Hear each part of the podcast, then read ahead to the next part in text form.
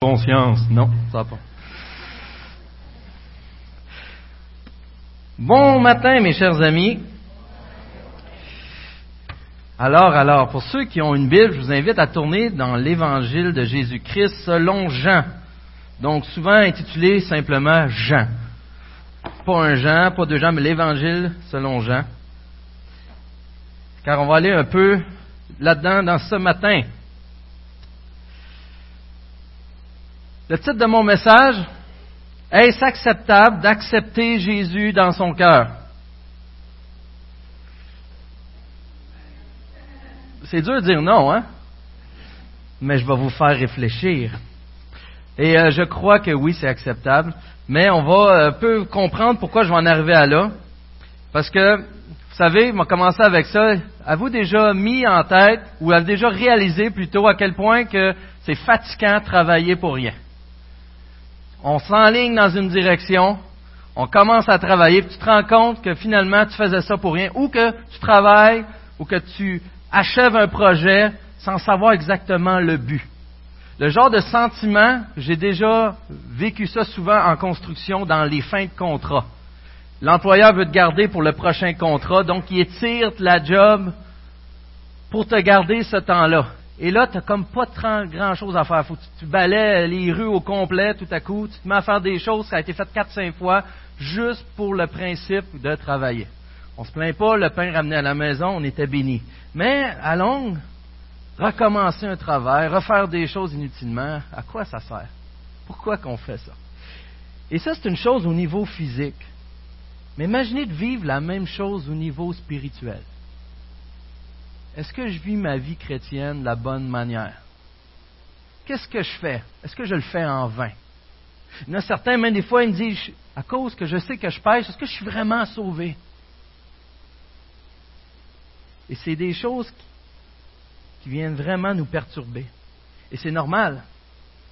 Et ce qui m'a fait, euh, qui m'a amené cette semaine sur un blog, vous connaissez peut-être le site Tout pour sa gloire, qui est un excellent site, je vous recommande fortement. Et sur ce site, un des blogueurs a écrit un court article qui s'intitule Pourquoi devrions-nous bannir l'expression J'ai accepté Jésus dans mon cœur Bannir l'expression. Un article qui choque. On pourrait penser c'est quoi son problème? Hein? Le nombre de baptêmes qu'on a entendu ici en avant, dire j'ai accepté Jésus dans mon cœur comme mon sauveur personnel, ce genre de choses-là.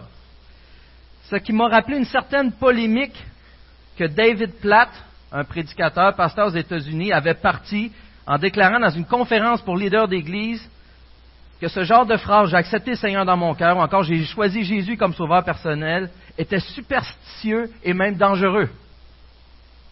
Suite à cela, David Platt a écrit l'excellent livre Follow Me. Suis-moi en français, qu'on recommandait cet été de, de lire. Donc c'est un livre que je recommande pourtant, je me rappelle d'avoir moi-même déjà dit quelque chose comme ça dans un discours il y a à peu près deux ans, jour pour jour. Et si je ne me trompe pas, de date, bien sûr, ça fait à peu près deux ans.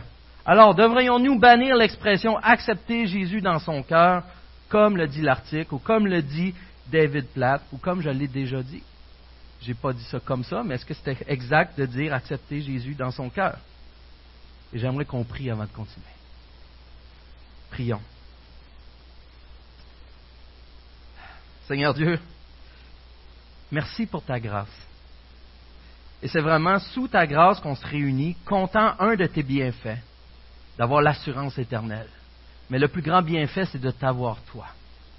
Alors, grand Dieu, c'est en toute confiance vers toi qu'on va aller ce matin, à travers les Écritures, à travers ces raisonnements, et Seigneur, surtout, à travers notre obéissance, notre soumission, notre repentance et notre amour pour toi en retour de tout ce que tu as fait pour nous. Alors bénis ces moments que nous allons passer à partager ensemble sur ta grandeur. Amen. Y a-t-il parmi vous des gens qui ont accepté Jésus dans leur cœur? C'est là que. Faut-tu que je lève ma main, là? Ou je baisse ma main? Je fais quoi? Faut-tu. Il y a un petit malaise qui est normal. Chérie, je fais quoi? Hein?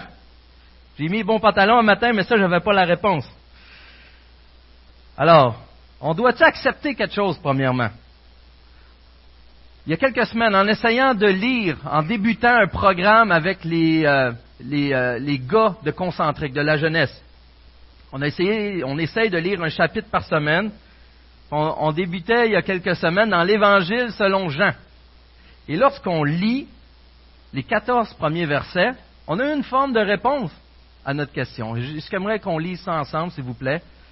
Donc, Jean 1, des versets 1 à 14. Il y a beaucoup de choses, et ce n'est pas une exégèse que je fais ce matin, ce n'est pas euh, de, décortiquer le texte avec vous, mais je veux pointer des, des faits, c'est plus un thème. Au commencement, la parole existait déjà. La parole était avec Dieu et la parole était Dieu. Elle était au commencement avec Dieu. Tout a été fait par elle et rien de ce qui a été fait n'a été fait sans elle. En elle, il y avait la vie. Et cette vie était la lumière des êtres humains. La lumière brille dans les ténèbres, les ténèbres ne l'ont pas accueillie. Il y a eu un homme envoyé par Dieu, son nom était Jean. Il vint comme témoin pour rendre témoignage à la lumière afin que tous croient par lui. Il n'était pas la lumière, mais il vint pour rendre témoignage à la lumière. Cette lumière était la vraie lumière qui, en venant dans le monde, éclaire tout être humain. Elle était dans le monde et le monde a été fait par elle. Pourtant, le monde ne l'a pas reconnue. Elle est venue chez les siens et les siens ne l'ont pas accueillie. Mais à tous ceux qui l'ont acceptée, à ceux qui croient en son nom, elle a donné le droit de devenir enfants de Dieu, puisqu'ils sont nés non du fait de la nature, ni par une volonté humaine, ni par la volonté de Marie, mais qu'ils sont nés de Dieu. Et la parole s'est faite homme, elle a habité parmi nous, pleine de grâce et de vérité. Nous avons contemplé sa gloire, une gloire comme celle du Fils unique venu du Père. Avez-vous remarqué ce qui a été dit, particulièrement fin du verset 11 Et les siens ne l'ont pas accueilli. Ils n'ont pas accueilli quoi? Ouais, exact. Donc la parole, la lumière, mais à tous ceux qui l'ont accepté, donc ils ont accepté quoi? La lumière, la parole, ils ont accepté Christ, c'est un synonyme. Elle a donné le droit de devenir enfant de Dieu. Ceux qui ont cru, ceux qui l'ont accepté, ceux qui ont cru, ça leur a donné le droit, par cette foi, de devenir enfant de Dieu. Est-ce qu'ils ont accepté ou pas? Ah, c'est réglé. On peut fermer les Bibles. Tout est réglé ce matin. Ah, c'est un peu plus compliqué que ça. On va voir pourquoi ensemble. Qu'est-ce qu'on fait dans ce temps-là? On va voir dans d'autres versets. Mais d'abord, ce qu'il faut savoir, c'est ce terme pour recevoir, accueillir. Et on, est, on va aller jongler un peu dans la langue originale. Le terme, ceux qui veulent l'entendre, c'est lambano, qui veut dire justement euh, recevoir, euh, accepter. Euh, il peut avoir un autre sens, de prendre. De prendre, recevoir ou accepter. Il apparaît plus de 260 fois dans le Nouveau Testament. 46 fois dans l'Évangile selon Jean. Le sens le plus commun dans est de recevoir ou accepter un objet ou quelqu'un. Mais là, la, définition compliquée, c'est mais l'initiative vient du donneur et le centre d'intérêt lors du transfert est celui qui reçoit. Qu'est-ce que ça veut dire? Ça vient de Dieu. Il est l'initiateur et nous sommes actifs dans l'action. Nous avons notre part de responsabilité. C'est moins con. Donc Dieu initie quelque chose, il donne et nous recevons, nous accueillons. Souvent, les Bibles traduisent recevoir ou accepter parfois accueillir. Euh, dans l'Évangile selon Jean, entre autres. Celui qui accueille. Nous voyons ici dans Jean 1.12. Mais aussi, et si vous écoutez bien, dans Jean 3.11, vous ne recevez pas notre témoignage. Ça, dans Jean 3, 27, dans Jean 3, 32 et 33. Et personne n'accepte son témoignage. Celui qui a accepté son témoignage a certifié que Dieu est vrai. Jean 5, 43, Jean 7, 39, Jean 12, 48. Celui qui me rejette et n'accepte pas mes paroles a son juge. Jean 13, 20. Jean 17, 8. En effet, je leur ai donné les paroles que tu m'as données. Ils les ont acceptées, ils ont vraiment reconnu que je suis sorti de toi. Ils ont cru que tu m'as envoyé. Ils les ont acceptées. Jean 20, 22. Après ces paroles, il souffla sur eux, il leur dit, recevez le Saint-Esprit. Acte 2, 41, c'est pas le même mot, c'est pas l'ambano, mais il s'est quand même marqué ceux qui acceptèrent la parole fut donc baptisés. Donc, accepter est un fait biblique. Il semble clair qu'il y a quelque chose à accepter, en tout cas. Vrai? OK, mais dans notre cœur, je ne pas. Hein? Dieu a promis de changer notre cœur dès Deutéronome. On voit ça, dans le fond. Il a, même promis de nous donner un nouveau cœur dans Ézéchiel 36, 26 et 27. Je vous donnerai un cœur nouveau et je mettrai en vous un esprit nouveau. Je retirerai de votre corps le cœur de pierre et je vous donnerai un cœur de chair. C'est mon esprit que je mettrai sur votre tête en vous. Ainsi, je vous ferai suivre mes prescriptions, garder et respecter mes règles. Donc même son esprit est en nous. Dans nos cœurs, on n'est pas sûr, mais il est en nous. Romains 8, 9, 10, quant à vous, vous n'êtes pas animés par votre nature propre, mais par l'esprit. C'est du moins l'esprit de Dieu habite en vous. Si quelqu'un n'a pas l'esprit de Christ, il ne lui appartient pas. Et si Christ est en vous, verset 11, et si l'esprit de celui qui a ressuscité Jésus habite en vous, Colossiens 1, 27, Colossiens 3, 16. Inquiétez-vous pas, je ne ferai pas nommer des versets tout le long. Que la parole de Christ habite en vous dans toute sa richesse. Je pense que j'ai noté un dernier que j'aime beaucoup. Éphésiens 3, 16, 17, qui m'a confondu. Je prie qu'il vous le donne, conformément à la richesse de sa gloire, d'être puissamment fortifié par son esprit dans votre être intérieur, de sorte que le Christ habite dans votre cœur par la foi. Il semble que dire que Christ est dans notre cœur n'est pas si fou que ça, finalement. Je dirais même que c'est biblique. On a vu les versets. Donc, est-ce que la phrase accepter Jésus dans notre cœur est dans la Bible? Non. On voit accepter Jésus, accueillir, recevoir, on voit qu'il est dans notre cœur, mais la phrase exacte n'est pas dans la Bible. Mais est-ce que le concept est là? Oui, sous plusieurs formes, en effet.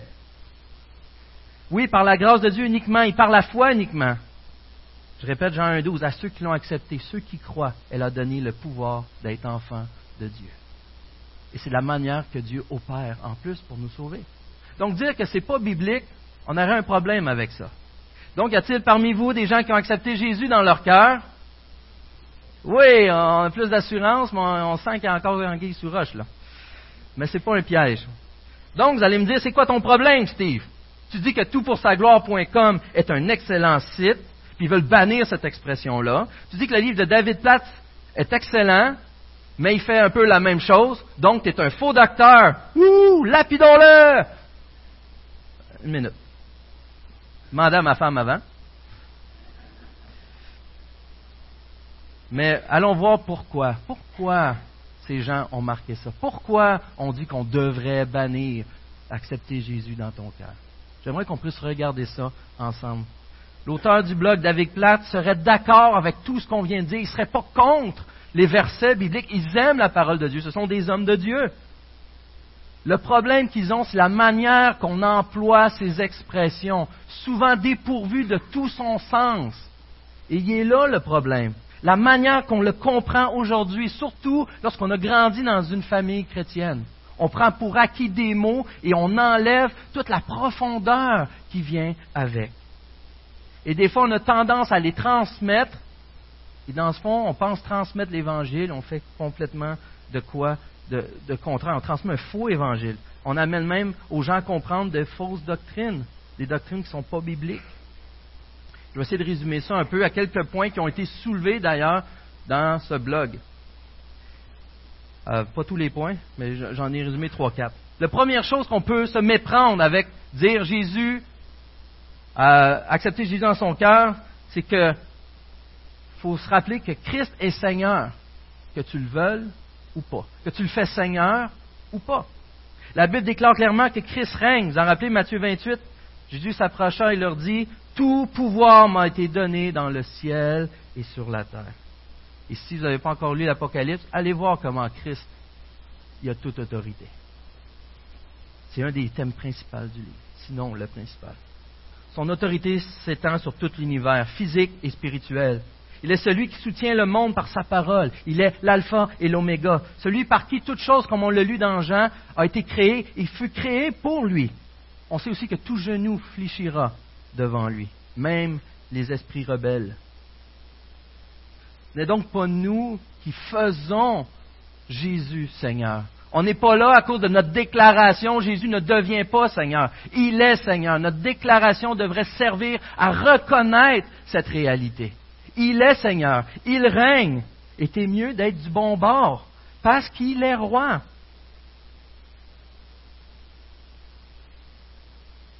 Tout ce qui peut être nommé lui appartient. Il est le roi des rois. Il soumet toutes choses à sa volonté. C'est lui, dans son amour, nous a lorsque nous sommes agenouillés devant lui. C'est lui qui nous accepte. Et on peut avoir tendance à ne pas se rappeler de cela. De juste dire, j'ai accepté, j'y ai fait une faveur. Et accepter Jésus dans son cœur n'a pas ce sens-là du tout, du tout, du tout. On va y revenir un peu plus. Deuxième point, nous avions réellement besoin d'un sauveur. Par son esprit, son œuvre incroyable a tout changé. On avait besoin d'une intervention surnaturelle. Ce n'est pas une philosophie, ce n'est pas une idée, ce n'est pas un raisonnement. Dieu a réellement intervenu pour me sauver, chose que j'étais incapable de faire. J'avais vraiment besoin d'un sauveur. Depuis Adam et Ève, depuis la chute, le problème était le même, séparé de Dieu. Méritant la colère de Dieu, Éphésiens 2. Et savez, Adam et Ève, avant le péché, avant cette histoire avec euh, Satan, avant, avant cette épreuve, cette tentation qui malheureusement ont péché avec le fruit, et le doute et tout cela, qui ont douté, ils ont choisi leur roi, ils ont choisi que Dieu ne serait pas leur roi dans cette situation-là. Avant cela, Adam et Ève étaient parfaits. Ils avaient la capacité de ne pas pécher. Ils ont choisi de le faire, mais ils avaient la capacité de ne pas pécher. Et après la chute, cet état a changé. Maintenant, les humains n'ont plus la capacité de ne pas pécher.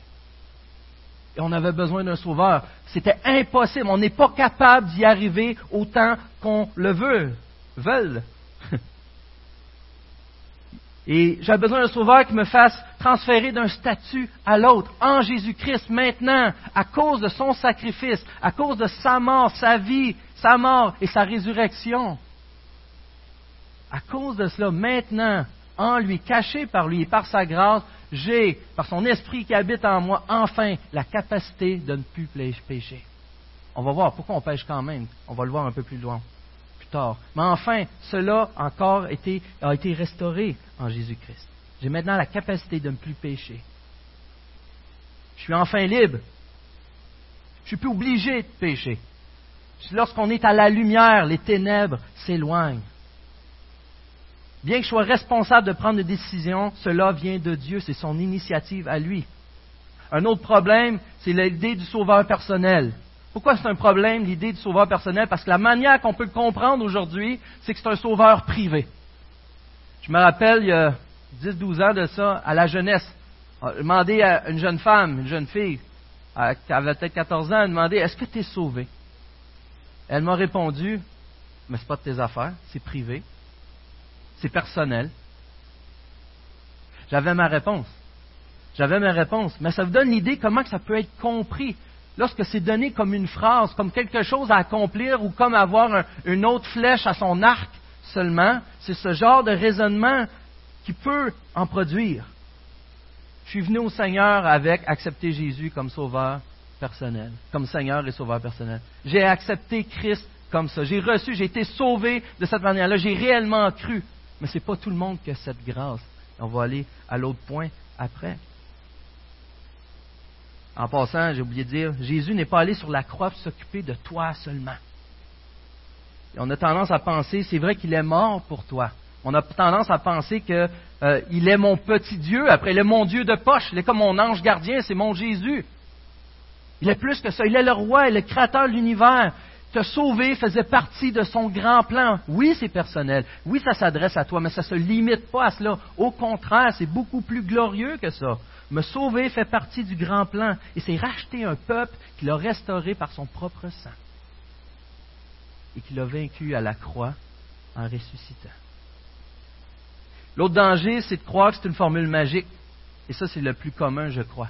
Parce que croire que c'est une formule magique fait en sorte qu'on devient spectateur dans le corps de Christ. On regarde ce que les autres font. On compte les bienfaits, bien qu'étant inactifs.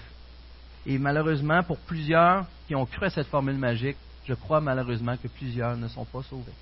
On leur a fait à croire que s'ils faisaient la prière, s'ils faisaient la prière de repentance, c'était leur ticket en or qui leur garantissait d'aller au ciel. Et ça, c'est un mensonge. C'est un faux Christ. C'est un faux évangile. C'est pas un ticket. C'est ma confiance n'est pas dans la phrase que j'ai dite. C'est pas important si j'ai pas la date. Vous êtes sauvés pareil si Christ vous a sauvé. C'est Christ qui sauve. C'est pas moi qui déclare, c'est pas moi qui dis, c'est Christ qui sauve. L'enfance doit être mise à la bonne place. C'est pas une formule magique. Bien que c'est correct, bien que c'est une bonne chose, mais de penser qu'à cause que j'ai dit la prière de repentance, que j'ai dit Seigneur, je suis pécheur, je reconnais que tu es mort pour moi, qu'automatiquement je suis sauvé, c'est une illusion. C'est Christ qui sauve. Il devient le maître complet de notre vie lorsqu'on est sauvé.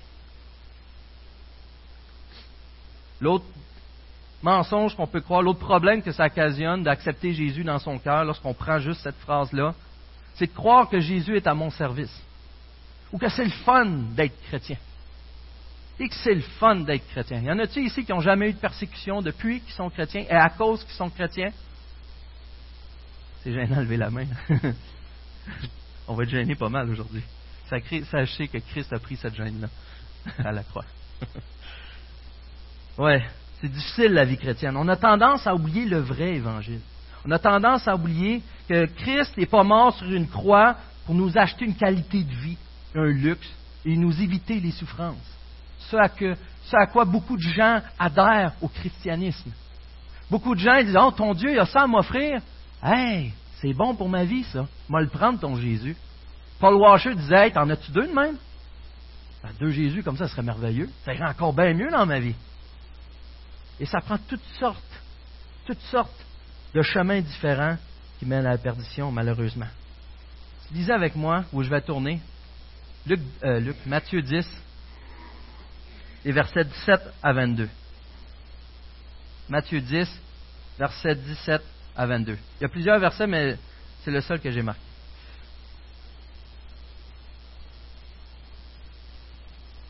Vous savez, Jésus, il dit à Matthieu 7, juste avant, pas tous qui diront Seigneur, Seigneur, ils seront avec lui. Hein. Qu'est-ce que Jésus dit? Vous ne nous avez jamais connus. C'est quelque chose. Donc, ce n'est pas tous ceux qui prononcent le nom de Jésus qui sont sauvés. C'est Christ qui sauve. Mais Matthieu 10, 7 à 22.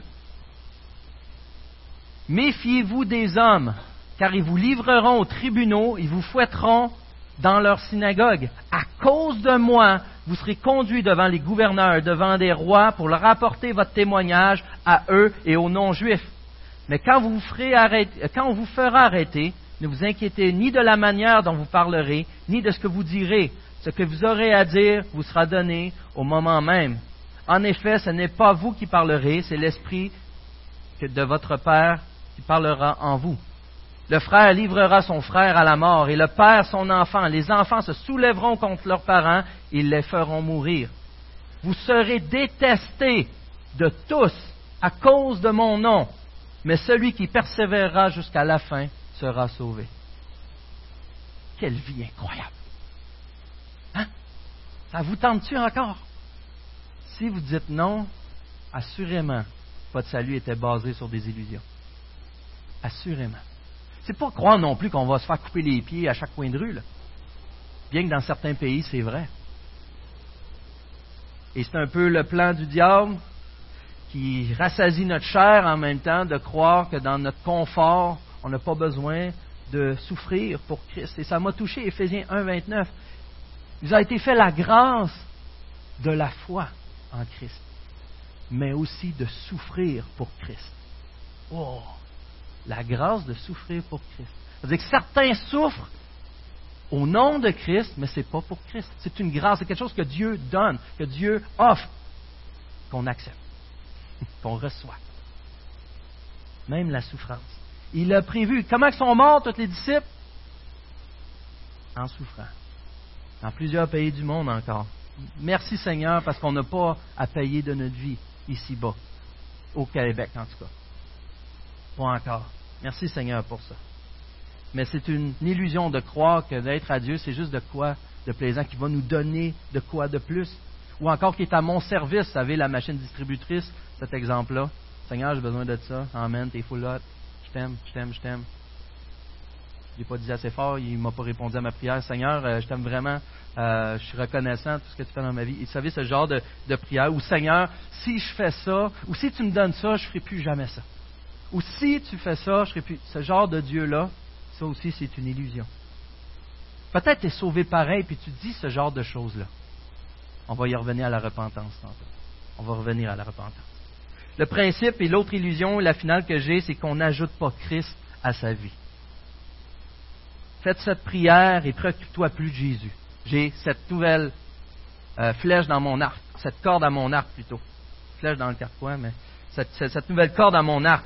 Fais cette prière et Jésus, c'est quoi qui se ramène? Heureusement, j'ai Jésus. Il, est là pour moi. Et j'ai ça de plus dans ma vie. Et je continue mon rythme de vie. Non, non, et non, et non. On n'ajoute pas Christ à sa vie. Il devient ta vie. Il est ta vie. Il t'a ajouté à la sienne. Tu étais ennemi de Dieu. Il est justement mort pour cela. Il est ressuscité pour t'amener près de lui, pour te faire enfant de Dieu, te sauver. Et en faisant cela, tu meurs à toi-même, tu meurs au péché, et Christ, par son esprit, vit à travers toi. On n'ajoute pas Christ à sa vie. Quelles sont les implications d'accepter Jésus dans son cœur? Première implication, une vraie repentance. Une vraie repentance. Vous remarquer, si vous lisez le, Nouveau Testament, particulièrement les évangiles, vous voyez Jean-Baptiste qui arrive, la première chose qu'il dit, c'est quoi? Repentez-vous, repentez-vous, repentez-vous, repentez-vous. Et Jésus arrive après, il dit quoi? Repentez-vous, repentez-vous. Et les disciples disent quoi? Repentez-vous. Tout le monde dit repentez-vous. Et nous, on entend rarement ce discours dans nos églises. Repentez-vous. Repentez-vous. Ça veut dire quoi, repentez-vous? On le dit souvent, et c'est important de se le rappeler, changer de direction complètement. Ça implique des actions. Ça implique de voir ce qu'on a fait. Ça implique de voir ce qu'on vivait et de réaliser que ça n'a aucun sens aux yeux de Dieu. D'être brisé par notre péché et de désirer Dieu à la place. Ça fait un changement à 180 degrés complètement. Accepter Jésus dans ton cœur implique un changement radical dans ta vie.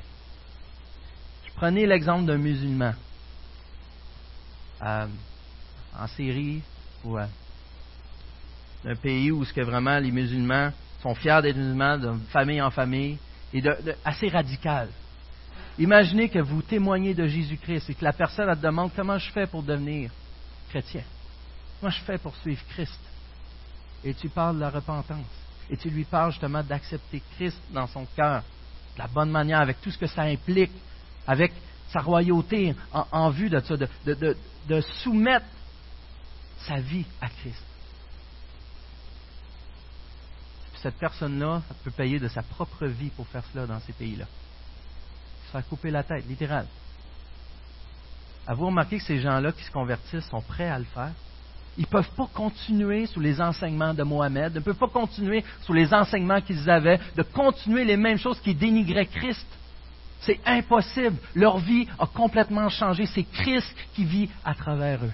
Prenez l'exemple d'une prostituée qui se convertit. Est-ce qu'elle va continuer à rencontrer des hommes comme ça tous les soirs? Impossible. Impossible. Impossible pas dire qu'ils ne vont pas pécher, ça veut pas dire, mais est-ce qu'ils vont pratiquer le péché comme ça, de quoi d'immense et clair dans sa vie? Non. Non. Christ lui a donné un nouveau cœur si elle est sauvée. L'Esprit de Dieu, ce dépôt est en nous pour nous aider à l'adorer et apprécier ce qu'il fait. Tu changes de vie. Est-ce que tu as accepté Christ comme sauveur dans ton cœur? Est-ce qu'il est le maître de ta vie? Est-ce que ta vie a changé pour Christ? Pas dit qu'elle est parfaite. Est-ce qu'elle a changé pour Est-ce que Christ fait partie de tes désirs, de ta tête, de tes pensées, de tes buts?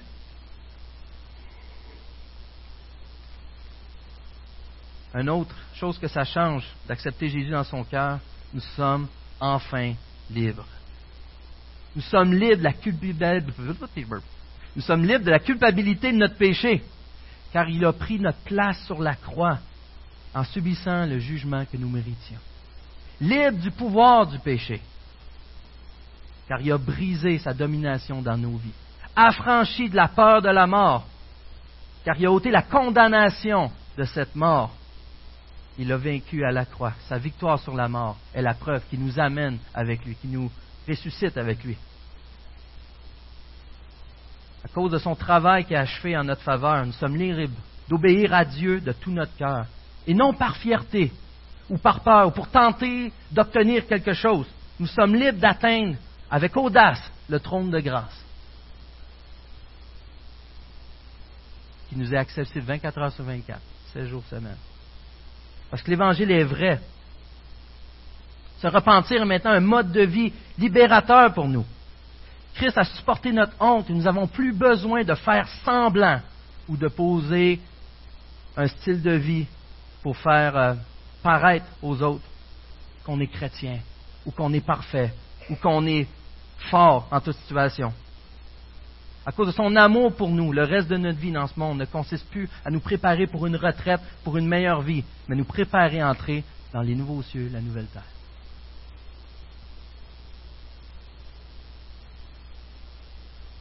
Je vais passer à cause du temps, je vais passer là. On peut se poser la question pourquoi on pêche encore? Je sais pas pourquoi vous le faites, vous. Moi, je sais que je suis incapable de ne pas le faire. Je ne dis pas que je pratique le péché. Je ne dis pas que je le fais à tous les cinq secondes consciemment. Y a-t-il quelqu'un ici qui n'a pas péché depuis qu'il est chrétien? À moins que vous venez juste de vous convertir, c'est impossible. c'est impossible. Puis encore là, si j'attends une couple de secondes, vous allez passer, vous n'allez pas passer le test.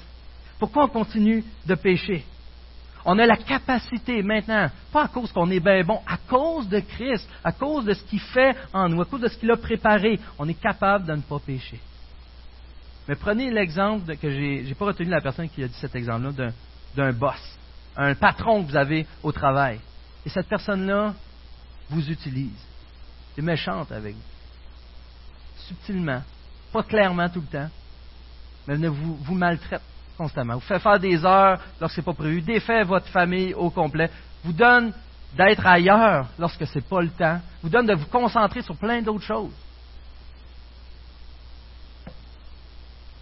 Il vous même mis au chômage. Et là, vous avez un nouveau boss. Le nouveau boss, lui, prend soin de vous. Le nouveau boss s'informe de votre famille le nouveau boss s'implique même pour vous aider à gérer votre ménage comme il faut. Ce nouveau boss est présent pour vous constamment. Et là, il y a l'ancien boss qui revient. Il dit, viendras-tu travailler pour moi? Qu'est-ce que vous allez faire? Fais-le, toi. voyons donc, c'est quoi?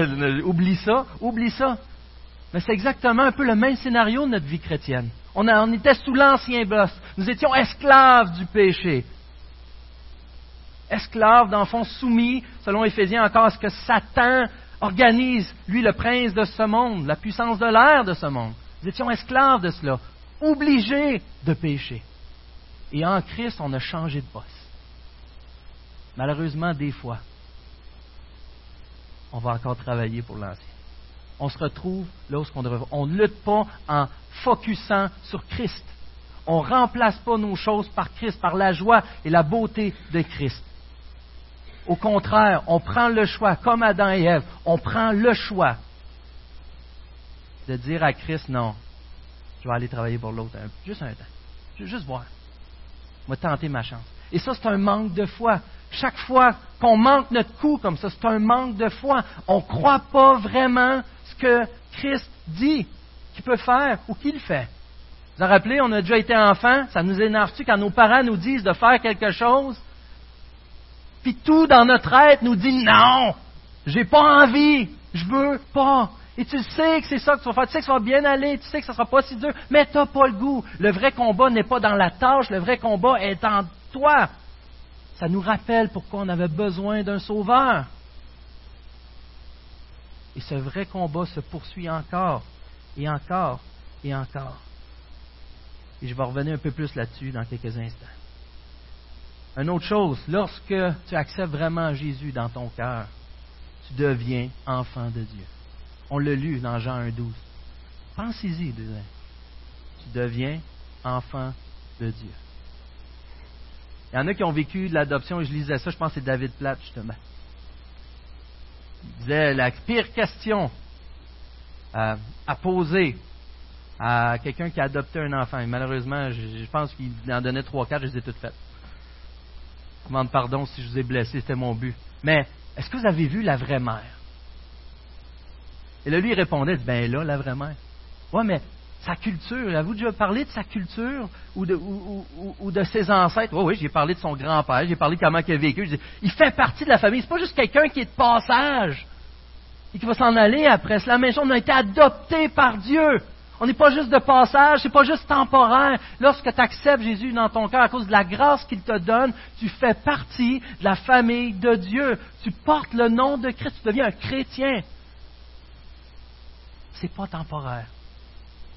C'est à jamais. À tout jamais. Tu deviens enfant de Dieu. Il parlait à, son enfant, son enfant il demandait Papa, pourquoi tu m'aimes? Adopté ou pas, là? Tu réponds quoi à ton enfant quand il te demande ça? Pourquoi tu m'aimes? À part le parce que. Parce que je t'aime. J'ai choisi de t'aimer. Et dans le cas où qui avait été adopté, j'ai choisi, je t'ai choisi pour aller te chercher, pour te donner un papa et une maman. Je savais que tu en avais besoin. Nous avons décidé de t'aimer à travers ça, de te garder. Il n'y a rien qui peut enlever ça. Dieu le Père, avant la création du monde, vous a choisi si vous êtes sauvés, pour vous garder près de lui pour l'éternité. Nous sommes enfants de Dieu. C'est pas juste qu'il a réglé notre problème avec des règles, avec des principes. Il a réglé notre relation notre besoin du Papa céleste, notre besoin de relation avec le Créateur du monde, avec le juste juge, et de ne pas être condamné par lui, d'être aimé, d'être apprécié, et même qu'il se réjouisse à travers nous. Il se réjouit quand il te regarde. Il prend plaisir en toi. Tout ça à cause de Jésus-Christ. Quel amour On commence par la foi, on finit par la foi. Ce n'est pas des commandements qu'il faut suivre une fois que tu es chrétien. Ce n'est pas juste au début que tu acceptes Christ, puis après, tu continues ta vie en essayant de respecter les lois, parce que c'est comme ça la sanctification. La sanctification, la justification se font par la foi, tous les deux. Tu es enfant de Dieu à cause de l'amour de Dieu à la croix. Mais c'est un amour qui te porte encore aujourd'hui. Et cet amour-là est possible à cause de la vie, mais de la mort, de la résurrection de Jésus-Christ. Et c'est réel. Lorsqu'on pêche, en réalité, on ne réalise pas vraiment la signification de la mort, ou on oublie la signification, le prix, la préciosité de Jésus-Christ qui a été crucifié sur cette croix. Ah, c'est quoi qu'on est habitué d'entendre? C'est comme l'histoire de Noël. On est habitué de l'entendre. Mais on a besoin de se faire redire encore plus souvent parce qu'on est trop habitué de l'entendre. On passe à côté de la préciosité de l'affaire. Il y avait un exemple que j'avais entendu. Imaginez que je vais à mon garçon puis je donne une, gifle, je donne une claque. Qu'est-ce qui va se passer? Ben, vous allez être insulté. Avec raison. Pourquoi tu t'en vas de même? Taf, c'est quoi cette affaire-là? Déshonoré comme ça. Ça se fait pas. Mais si je vais, puis j'arrive à Annie, puis je donne une claque, là, vous allez me traiter de batteur de femme, de ci, de ça, puis peut-être avec raison. Mais vous allez être encore plus déshonoré. Pourquoi? À cause de l'importance, si on veut. Si je vais vers le premier ministre, puis je lui donne une claque, parce que je cours vite. Si je vais devant un roi autoritaire, un despote dans un pays quelconque et je lui donne une claque, c'est ma vie qui est en jeu. mais j'ai donné une claque à Jésus, au Créateur de l'univers. La préciosité de mon Sauveur, qui a reçu la claque et qui a accepté de subir la punition en plus à la croix. Mais qui a vaincu cette punition, qui a vaincu la mort et que par amour extrême vient me prendre et me garder près de lui, faire de moi un enfant de Dieu. Quand je pêche, j'oublie cette vérité. J'oublie cette vérité. Prenons l'exemple. Je pense pas là, je sais pas, je l'ai marqué, mais prenons l'exemple de quelqu'un qui trompe sa femme. Euh, un reportage, il disait que 100% des gens, lorsqu'ils font ce genre de péché, croient qu'ils sont un cas unique. Ils croient que personne d'autre sur Terre a connu ce genre d'amour irrésistible, que personne d'autre sur Terre n'a jamais été si mal compris, que personne d'autre sur Terre n'a jamais été déshonoré, que, qui justifie le fait qu'ils peuvent aller vers une autre personne que sa femme. Encore une fois, le problème, c'est la foi. Ils ne croient pas en ce que Jésus-Christ a dit. Ils ne croient pas en ce que Jésus-Christ a fait. Ils ont oublié l'importance, la préciosité, non seulement de qui était Christ, de ce qu'il a fait, mais de ce qu'il leur a apporté, dans quelle famille il se trouve maintenant. Chez nous, on agit comme ça. Et chez Christ, on est saint nous sommes saints. Soyez saints car je suis saint. Par l'Évangile, on libre d'obéir à Dieu maintenant de tout notre cœur et non par orgueil, par de faux semblants, comme j'ai dit. Par sa vie, sa mort, sa résurrection, il a donné la liberté d'atteindre le trône de grâce.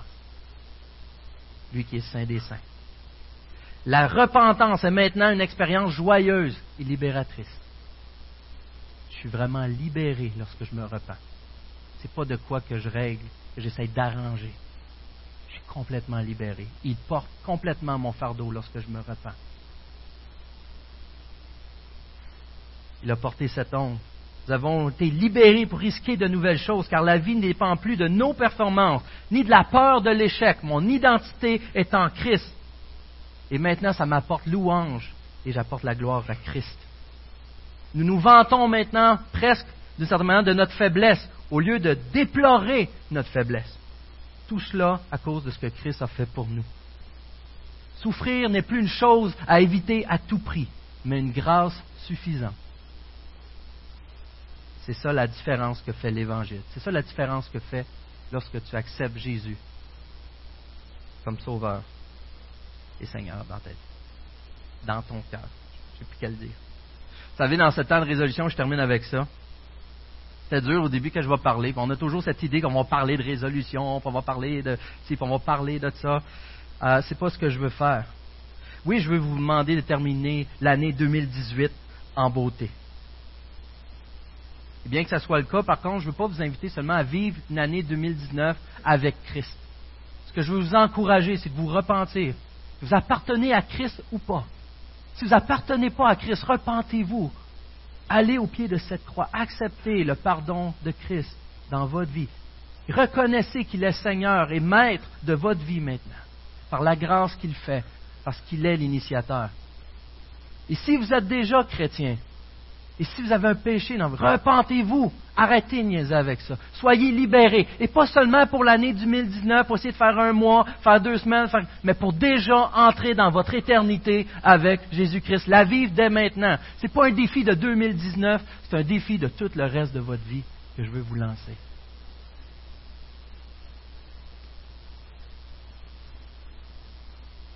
Le blogueur avait dit, au lieu de dire as-tu accepté dans ton cœur, de dire quelque chose du genre, j'ai demandé pardon pour mon péché, j'ai placé ma confiance en Jésus-Christ pour être sauvé.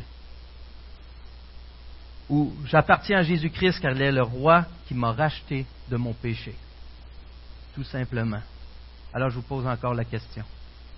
As-tu accepté Jésus dans ton cœur? Prions.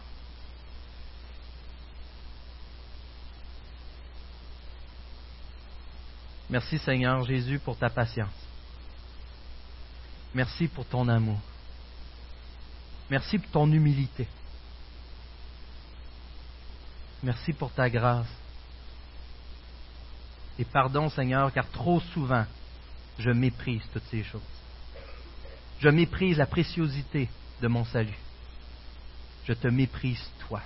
Pardon, parce que trop souvent, j'essaye de rajouter à ton sacrifice à la croix, comme si j'essayais d'égaliser avec toi, comme si j'étais assez stupide pour croire que je pouvais y arriver.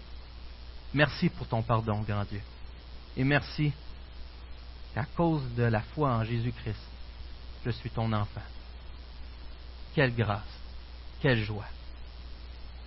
Bénis-nous de ta présence et permets-nous de remplacer Christ quand à la place de nos péchés, qu'on puisse remplacer par Christ. Qu'on puisse te vivre, que ce soit une vie en Jésus, qu'on puisse vivre maintenant. Et que ça ait un impact dans ton corps, dans cette Église, à travers Saint-Hyacinthe et même à travers les missionnaires qu'on soutienne, Seigneur. Puisses-tu briller pour ta gloire. Amen.